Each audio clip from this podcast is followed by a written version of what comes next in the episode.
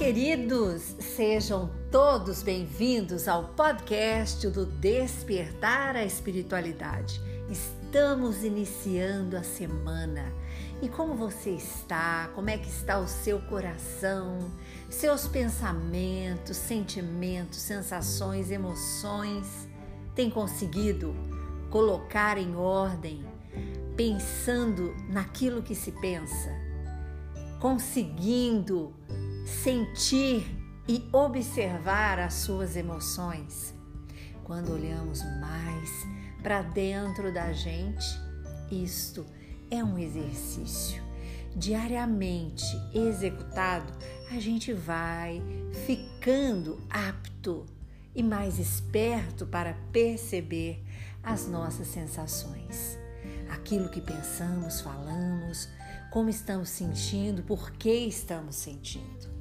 E hoje nós vamos falar sobre o tempo, porque o tempo permite que a gente seja muito mais no futuro do que a gente é hoje, do que a gente foi ontem.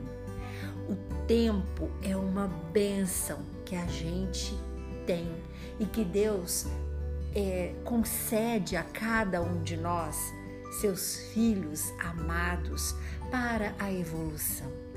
Vocês já imaginaram nessa situação de céu e inferno, aliado ao tempo?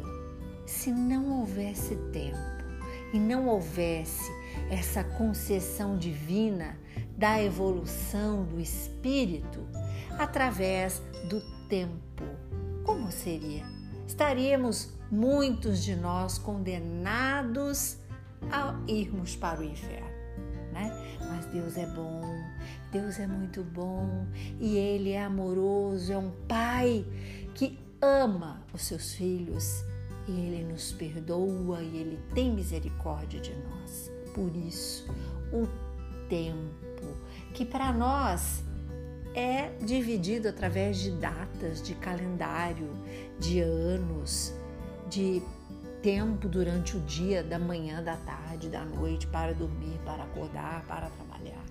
Mas para Deus, na sua infinita bondade, esse tempo é muito diferente do nosso.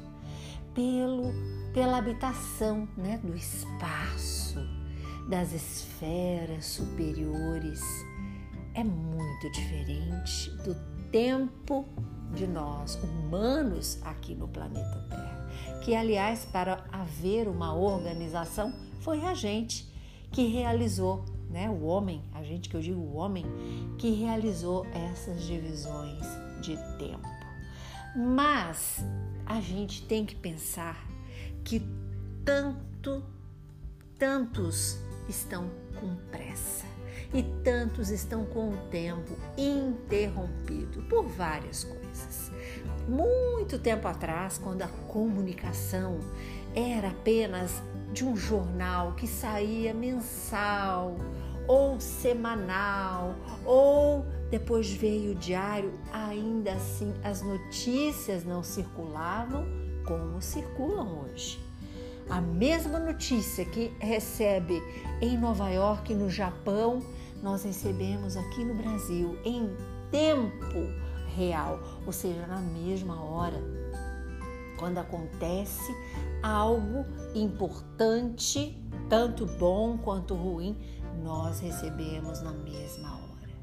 Então, a nossa capacidade de absorver as notícias aumentaram e são muitas e as fontes são inúmeras. Né? através do celular, das redes sociais, das, dos sites de notícias, então, enfim, notebook, seja o que for, aonde você estiver, você vai estar ligado a algum site, a alguma situação que vai estar te notificando naquele momento de algum acontecimento. Mas isso faz com que o tempo fique muito veloz. Você concorda? O tempo, ele não tem mais aquela situação de muito, né, antes que eu, assim com a idade que eu estou, ela me permite lembrar eu tenho essa sensação de que eu tinha mais tempo para as coisas. Eu tinha mais tempo para ler, eu tinha mais tempo para trabalhar, para chegar em casa, ainda realizar as coisas. E agora eu e acho que o mundo inteiro está né, tá nessa situação, tem a sensação de não ter tempo. Por quê? Pelas interrupções, pelo trabalho que a gente executa aliado ao mundo digital. Então, isso, tempo fica picotado, fica recortado. E a nossa sensação é: puxa vida, acabou o dia e eu precisava de mais tempo, eu precisava de mais que 24 horas fosse 48 horas.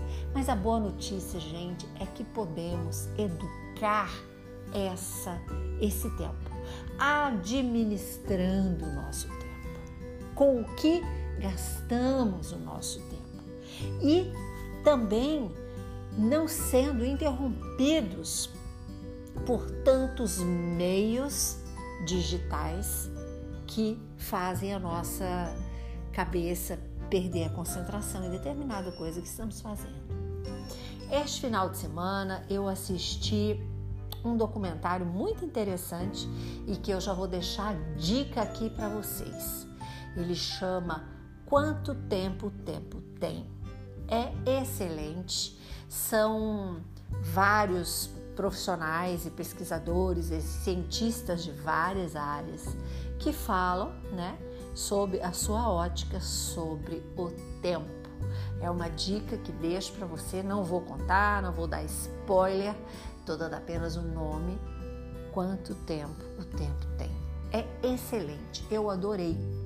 Então a gente precisa ter esta capacidade de desejar organizar o nosso tempo, porque ele nos confunde.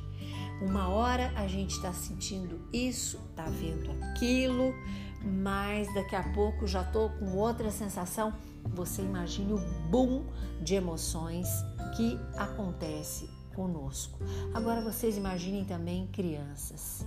Por que, que crianças precisam de um tempo estabelecido para a tela?